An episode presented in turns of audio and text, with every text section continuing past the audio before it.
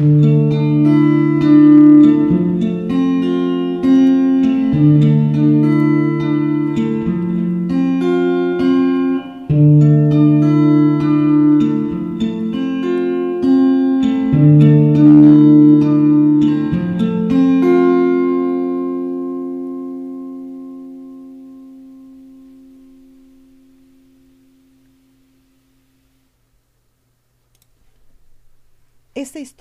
nos lleva a Siberia en el año 1908, el día en que una gran explosión surgió de la nada. Más de 100 años después de la explosión más poderosa en la historia documentada, los investigadores todavía están tratando de averiguar exactamente qué sucedió. Esta historia forma parte de la lista Lo mejor del 2016 de BBC Earth nuestros grandes éxitos del año. El 30 de junio de 1908, aproximadamente a las 7 y 14 de la mañana, una explosión rompió el aire sobre un bosque remoto en Siberia, cerca del río Podkamennaya Tunguska, a una altitud de 5 a 10 kilómetros o 15.000, 30.000 pies. Este acontecimiento causó una onda de choque atmosférica que dio dos vueltas a la Tierra. Durante las siguientes dos noches, los cielos de Europa y Asia estuvieron inusualmente brillantes. El resplandor en el cielo se comparó con los efectos atmosféricos que, siguieron a la erupción volcánica en Krakatoa en 1883. Se cree que la bola de fuego tenía entre 50 y 100 metros de ancho y que mermó 2.000 kilómetros cuadrados de bosque de taiga en el área, aplastando alrededor de 80 millones de árboles. La tierra tembló. Las ventanas se rompieron en la ciudad más cercana a más de 35 millas de distancia. Los residentes allí incluso sintieron el calor de la explosión y algunos hasta salieron volando. Afortunadamente, el área en la que ocurrió esta masiva explosión estaba escasamente habitada. No hubo informes oficiales de víctimas humanas, aunque, según algunos informes, un pastor de ciervos local murió después de ser arrojado hacia un árbol por la onda expansiva de la explosión. Cientos de renos también se redujeron a cadáveres carbonizados. El relato de un testigo ocular dijo que el cielo se partió en dos y muy por encima del bosque toda la parte norte del cielo parecía cubierta de fuego.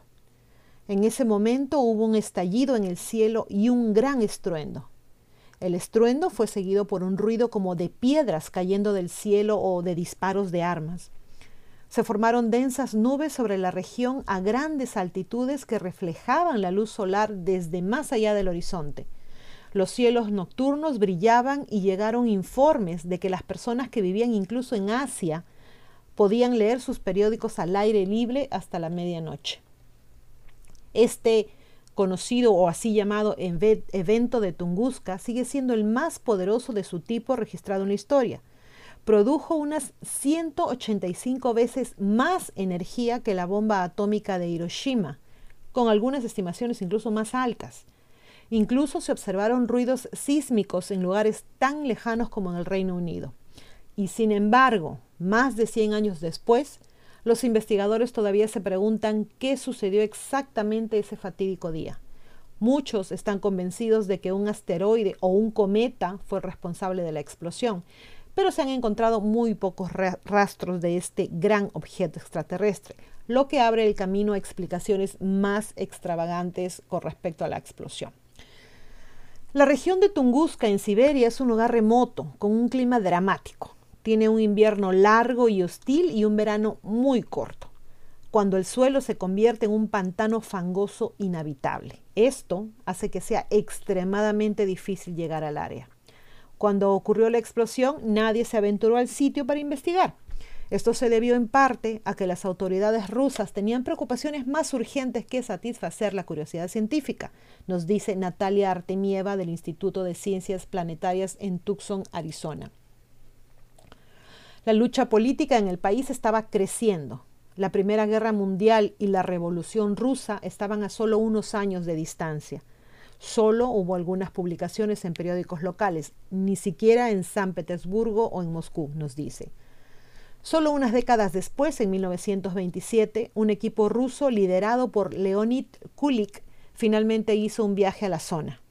Kulik obtuvo fondos para una expedición adecuada y tuvo que usar caballos y luego trineos tirados por renos para atravesar 435 millas de campo congelado utilizando guías locales.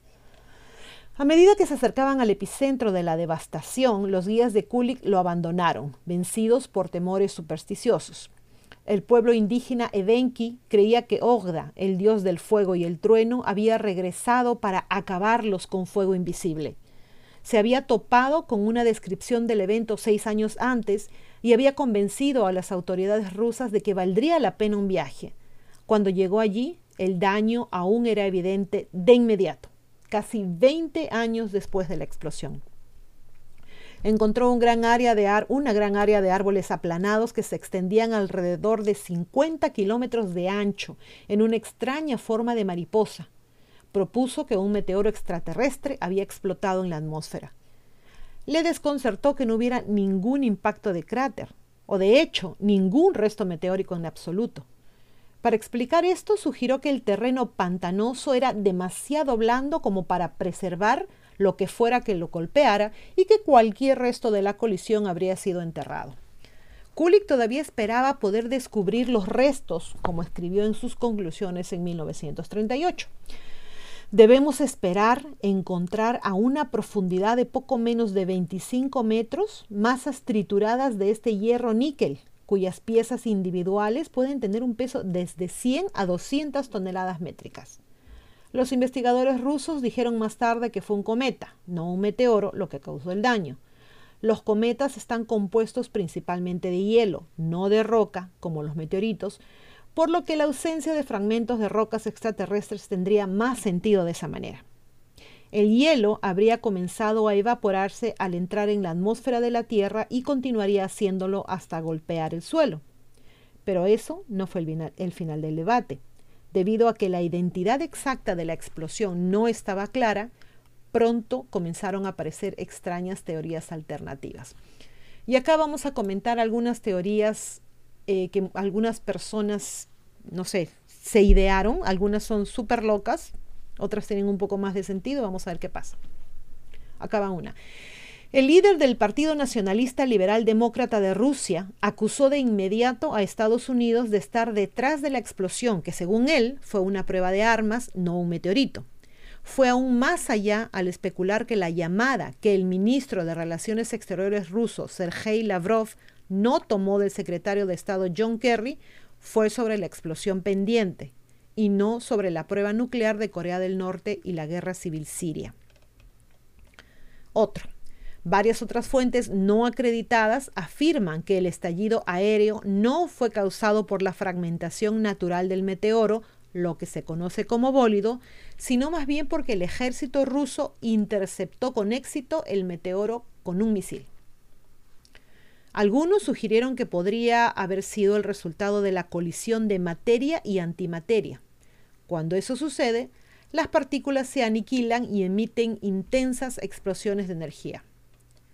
Otra propuesta fue que una explosión nuclear provocara la explosión. Una sugerencia aún más extravagante fue que una nave espacial extraterrestre se estrelló en el sitio en su búsqueda del agua dulce del lago Baikal. Se ha sugerido un asteroide, una roca antimateria y un agujero negro. También erupciones volcánicas y accidentes mineros. Otras teorías son que fue la manifestación de masivas fuerzas geofísicas, una esfera luminosa, un rayo láser de otro sistema estelar o la prueba secreta de un transmisor inalámbrico de energía del inventor Nikola Tesla. Rusia, por supuesto, tiende a lo, supersticioso. Como señala Max Fisher en el Washington Post, el apocalipsis maya de pseudociencia de la nueva era, programado para el 21 de diciembre del 2012, fue informado muy seriamente por los medios rusos y causó un pánico menor en los días previos a la ocasión sin incidentes. No es de extrañar entonces que se especule sobre Chelyabinsk, ah, perdón la pronunciación, la pronunciación, perdón, como escenario de una invasión alienígena. Después de la explosión de la bomba atómica en Hiroshima, el escritor de ciencia ficción Alexander Kazantsev especuló en 1946 que el evento de Tunguska había sido causado por la explosión de una nave espacial de propulsión nuclear. Esta idea fue impulsada por varios científicos soviéticos, incluido Alexei Solotov, quien afirmó que la nave transportaba seres de otros mundos. Los Verne shots, que llevan el nombre del autor Julio Verne, son reacciones especulativas de magma gas que estallan violentamente desde el subsuelo. Según este modelo, una intrusión magmática debajo de Siberia formó una gran burbuja de gases volcánicos atrapada por las capas de basalto de las trampas siberianas. Finalmente, en junio de 1908, las rocas que las cubrían fueron destrozadas por los gases comprimidos y las ráfagas de metano en llamas provocaron la serie de explosiones descritas en algunos relatos. Los residuos químicos de esta explosión o de esta combustión dispersos en la atmósfera de la Tierra causaron las nubes brillantes que se vieron en todo el mundo. El incidente también ha figurado en la literatura, incluso en las obras canónicas de ciencia ficción de Arthur C. Clarke e Isaac Asimov, así como en el gigante literario Thomas Pynchon. En el año 1956, el escritor de ciencia ficción ruso Alexander Kazantsev publicó su novela corta titulada La explosión, con su propia explicación sobre la verdadera causa de la explosión. Según su versión de la historia, el evento de Tunguska fue causado por la explosión nuclear masiva de una nave espacial extraterrestre. En el año 1945, 11 años antes de que se publicara la famosa historia, Kazantsev visitó las ruinas de Hiroshima, ciudad devastada por una explosión nuclear. Cerca del epicentro de la explosión notó árboles aún de pie con sus hojas y ramas arrancadas por la fuerza de la onda de presión. Seis años después, en 1951, durante su visita a Tunguska, notó patrones similares, sin cráter y árboles en pie, sin ramas ni hojas. Por eso rápidamente llega a una conclusión. El evento de 1908 tuvo que ser causado por una explosión masiva, probablemente de origen nuclear. Otra cosa que apoya la teoría de la explosión nuclear son las marcas de quemaduras en todos los árboles alrededor del epicentro. Los incendios forestales causados por la explosión de un meteorito quemarían los árboles alrededor. Sin embargo, las marcas solo en un lado indican calor de radiación concentrado a corto plazo, como durante en una explosión nuclear. Valery Uvarov, director de la red internacional OVNI, amplió aún más esta hipótesis, citando sus obras en el noroeste de Yakutia, en Siberia, en la cuenca del río Upper Viliui, hay un área de difícil acceso que lleva las marcas del tremendo cataclismo que tuvo lugar hace unos 800 años. Distribuidos por esta área hay misteriosos objetos metálicos ubicados en las profundidades del permafrost. La última vez que esta instalación derribó un meteoro fue el 24 o 25 de septiembre del año pasado. Y hasta acá las teorías de algunas personas. Y continuamos con la historia. Como era de esperar, ninguna de estas teorías se mantuvo. En una expedición al sitio en 1958, los investigadores descubrieron pequeños restos de silicato y magnetita en el suelo. Un análisis más detallado mostró que tenían un alto contenido de níquel, una característica conocida de la roca meteórica. La explicación del meteorito parecía correcta después de todo, y K. Florensky, autor de un informe de 1963 sobre el evento, estaba ansioso por poner fin a las teorías más fantásticas. Y dijo, si bien soy consciente de las ventajas de la publicidad sensacionalista para llamar la atención del público sobre un problema, debe enfatizarse que el interés malsano despertado como resultado de hechos distorsionados y desinformación nunca deben usarse como base para el avance del conocimiento científico. Pero eso no impidió que otros tuvieran ideas aún más imaginativas, como ya lo hemos mencionado. No fue hasta 1967 que un chamán llamado Iván Ivanovich Aksenov admitió haber estado a solo 30 millas al sur de la explosión. dijo que vio al diablo con dos ojos al frente y fuego detrás, volando hacia el sur. Observó que el diablo iba más rápido que los aviones de ahora. Mientras volaba decía tro, tro, pero en voz muy alta. Estaba tan conmovido que oró a Jesucristo y a la Virgen María. Artemieva dice que ideas como estas son simplemente un subproducto de la psicología humana. Las personas a las que les gustan los secretos y las teorías generalmente no escuchan a los científicos, dice. Una gran explosión junto con la falta de remanentes cósmicos está lista para este tipo de especulaciones. Pero también dice que los científicos asumen o deben asumir cierta responsabilidad porque tardaron mucho en analizar el lugar de la explosión estaban más preocupados por los asteroides más grandes que podrían causar extinciones globales, al igual que lo hizo el asteroide Chicxulub, que acabó con la mayoría de los dinosaurios hace 66 millones de años. En el 2013, un equipo detuvo gran parte de la especulación de las décadas anteriores, dirigidos por Víctor Vasnitsia de la Academia Nacional de Ciencias de Ucrania, los investigadores analizaron muestras microscópicas de rocas recolectadas en el lugar de la explosión en 1978. Las rocas tenían un origen meteórico. Fundamentalmente, los fragmentos que analizaron se recuperaron de una capa de roble fosilizado que data de 1908. Los remanentes tenían rastros de un mineral de carbono llamado lonsdaleita, que tiene una estructura cristalina casi como diamante. Se sabe que este mineral en particular se forma cuando una estructura que contiene grafito, como un meteoro, choca contra la Tierra. Nuestro, nuestro, estudio de muestras de Tunguska, así como la investigación de muchos otros autores, revela el origen del meteorito del evento de Tunguska, nos dijo Baxnitsia. Mil perdones por la pronunciación. Creemos que no pasó nada paranormal en Tunguska.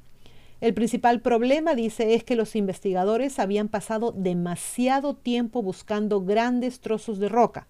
Lo que era necesario era buscar partículas muy pequeñas como las que estudió su equipo.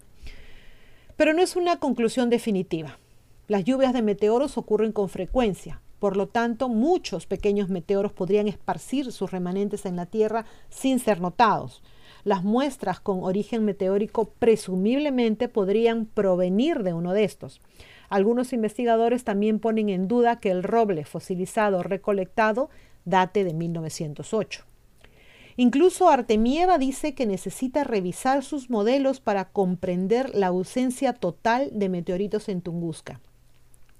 Aún así, de acuerdo con las primeras observaciones de Leonid Kulik, hoy en día existe un amplio consenso de que el evento de Tunguska fue causado por un gran cuerpo cósmico como un asteroide o un cometa que colisionó con la atmósfera de la Tierra. La mayoría de los asteroides tienen órbitas bastante estables, muchas de las cuales se encuentran en el cinturón de asteroides entre Marte y Júpiter.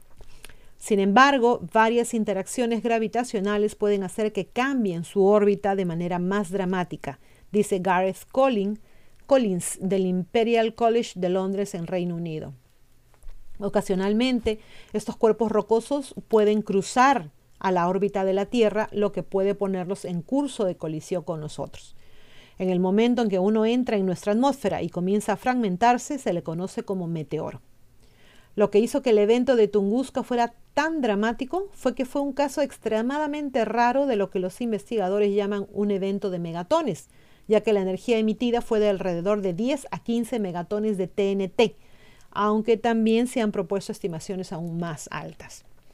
Esta es también la razón por la que el evento de Tunguska ha sido difícil de entender por completo. Es el único evento de esa magnitud que ha ocurrido en la historia reciente. Eso limita nuestro entendimiento, dice Collins. Artemieva ahora dice que hubo etapas claras que tuvieron lugar, que ha descrito en una revisión que se publicó en la revista anual de Ciencias de la Tierra y Planetarias en la segunda mitad del 2016. Primero, el cuerpo cósmico entró en nuestra atmósfera a una velocidad de 9 a 10 millas por segundo. Esto es más o menos 15 a 30 kilómetros por segundo. Afortunadamente, nuestra atmósfera es buena para protegernos. Rompería una roca más pequeña que un campo de fútbol, explica el investigador de la NASA Bill Cook, que dirige la Oficina de Medio Ambiente de Meteoroides de la NASA. La mayoría de la gente piensa que vienen dando tumbos desde el espacio exterior y dejan un cráter y hay un gran trozo de roca humeante en el suelo. La verdad es todo lo contrario. La atmósfera generalmente romperá rocas a unos pocos kilómetros por encima de la superficie de la Tierra, produciendo una lluvia ocasional de rocas más pequeñas que cuando toquen el suelo estarán frías. En el caso de Tunguska, el meteoro entrante debe haber sido extremadamente fácil o la explosión tan intensa que eliminó todos sus restos a 8 a 10 kilómetros sobre la Tierra. Este proceso explica la segunda etapa del evento. La atmósfera vaporizó el objeto en pequeños pedazos, mientras que al mismo tiempo una intensa energía cinética también los transformó en calor. El proceso es similar a una explosión química. En las explosiones convencionales, la energía química o nuclear se transforma en calor, nos dice Artemieva. En otras palabras, cualquier remanente de lo que haya entrado en la atmósfera de la Tierra se convirtió en polvo cósmico en el proceso. Si los eventos se desarrollaron de esta manera, eso explicaría la falta de grandes trozos de material cósmico en el sitio. Es muy difícil encontrar un grano de tamaño milimétrico en un, área tan grande. Es necesario buscar en el roble fosilizado. Cuando el objeto entró en nuestra atmósfera y se rompió, el intenso calor provocó ondas de choque que se sintieron a cientos de kilómetros. Cuando ese estallido de aire golpeó el suelo, aplastó todos los árboles en los alrededores. Artemieva sugiere que una enorme columna de humo resultó de la corriente de aire ascendente, que luego fue seguida por una nube de miles de kilómetros de diámetro. Pero la historia de Tunguska no ha terminado. Incluso ahora, algunos investigadores han propuesto que nos falta una pista obvia para explicar el evento. En el año 2007, un equipo italiano sugirió que un lago de a 5 millas u 8 kilómetros al nor-noroeste del epicentro de la explosión podría ser el impacto de un cráter. El lago Checo, dicen, no aparecía en ningún mapa antes del evento. Luca Gasperini de la Universidad de Bolonia en Italia viajó al lago a fines de la década de 1990 y dice que es difícil explicar el origen del lago de otra manera. Ahora estamos seguros de que se formó después del impacto, no del cuerpo principal de Tunguska, sino de un fragmento del asteroide que quedó preservado por la explosión. Gasperini cree firmemente que un gran trozo de asteroide se encuentra a 33 pies o 10 metros por debajo del, del, fondo del lago, enterrado en el sedimento. Sería muy fácil para los rusos llegar allí y perforar, dice. A pesar de las fuertes críticas de la teoría, todavía espera que alguien recorra el lago en busca de restos de origen meteórico. Que el lago Checo sea un cráter de impacto no es una idea popular, es simplemente otra cuasi teoría, dice Artemieva. Cualquier objeto enigmático en el fondo de este lago podría recuperarse fácilmente con un esfuerzo mínimo. El lago no es profundo, dice. Collins tampoco está de acuerdo con la idea de Gasperini. En el año 2008, él y sus colegas publicaron una impugnación a la teoría, afirmando que habían árboles maduros no afectados cerca del lago y que habrían desaparecido si un gran trozo de roca hubiera caído cerca. Independientemente de los detalles, la influencia del evento de Tunguska todavía se siente. Se siguen publicando artículos de investigación sobre el tema. Hoy en día los astrónomos también miran hacia los cielos con potentes telescopios para buscar señales de que rocas con el potencial de causar un evento similar se dirijan hacia nosotros y evaluar el riesgo que representen. En el año 2013, en Chelyabinsk, Rusia, un meteoro relativamente pequeño de alrededor de 62 pies o 19 metros de ancho creó una interrupción visible. Esto sorprendió a investigadores como Collins. Sus modelos habían predicho que no causaría tanto daño como lo hizo. El desafío es que este proceso del asteroide que se interrumpe en la atmósfera desacelera, evapora y transfiere su energía al aire. Es un proceso muy complicado. nos gustaría comprenderlo más para predecir mejor las consecuencias de estos eventos en el futuro, dijo. Anteriormente se creía que los meteoros del tamaño de Chelyabinsk ocurrirían aproximadamente cada 100 años mientras que se había predicho que los eventos del tamaño de Tunguska ocurrirían una vez por milenio. Desde entonces, esta cifra ha sido revisada. Los meteoros del tamaño de Selchabinsk podrían estar ocurriendo 10 veces más frecuentemente, nos dice Collins, mientras que los impactos del estilo de Tunguska podrían ocurrir tan a menudo como una vez cada 100 o 200 años. Desafortunadamente estamos y permaneceremos indefensos ante eventos similares, dice Vansnitsia. Si otra explosión como la de Tunguska tuviera lugar sobre una ciudad poblada, causaría miles, si no millones de bajas, dependiendo de dónde golpear. Pero no todo son malas noticias. La probabilidad de que eso suceda es extremadamente pequeña, dice Collins, especialmente dada la enorme superficie de la Tierra que está cubierta de agua. Cuando vuelva a ocurrir un evento tipo Tunguska, la probabilidad abrumadora es que no ocurra cerca de la población humana. Es posible que nunca sepamos si el evento de Tunguska fue causado por un meteoro o un cometa. Cualquiera de las dos podría haber resultado en la intensa disrupción cósmica de la que todavía estamos hablando más de un siglo después. Entonces, chicos, ¿qué piensan ustedes? Hay ideas súper locas en lo que se refiere, en las teorías que presentan en cuanto a este tema, el evento de Tunguska. No sé si alguna vez llegaremos a saber la verdad. No sé si ha sido un caso que realmente la ciencia no lo puede explicar o ha sido algo que nos han escondido. No conozco más teorías al respecto. Me encantaría saber si ustedes saben algo más. Eh, en la información que he buscado no encuentro cosas más em, más claras, digamos, ¿no? O sea, una, una razón valedera de qué es lo que pasó. Todas hasta el momento son puras teorías, inclusive científicos. Y la verdad, pues los científicos lo único que hacen es igual que el resto del mundo teorizar. No tienen pruebas fidedignas de qué es lo que pasó. Y si ese lago que dicen eh, es una prueba del cráter, pues entonces si es tan poco hondo, ¿por qué no lo han revisado? No lo sabemos. Bueno chicos, muchísimas gracias por, haber, por haberme acompañado en este video. Muchas gracias a mis patrons. Acá los tenemos a mis patrons.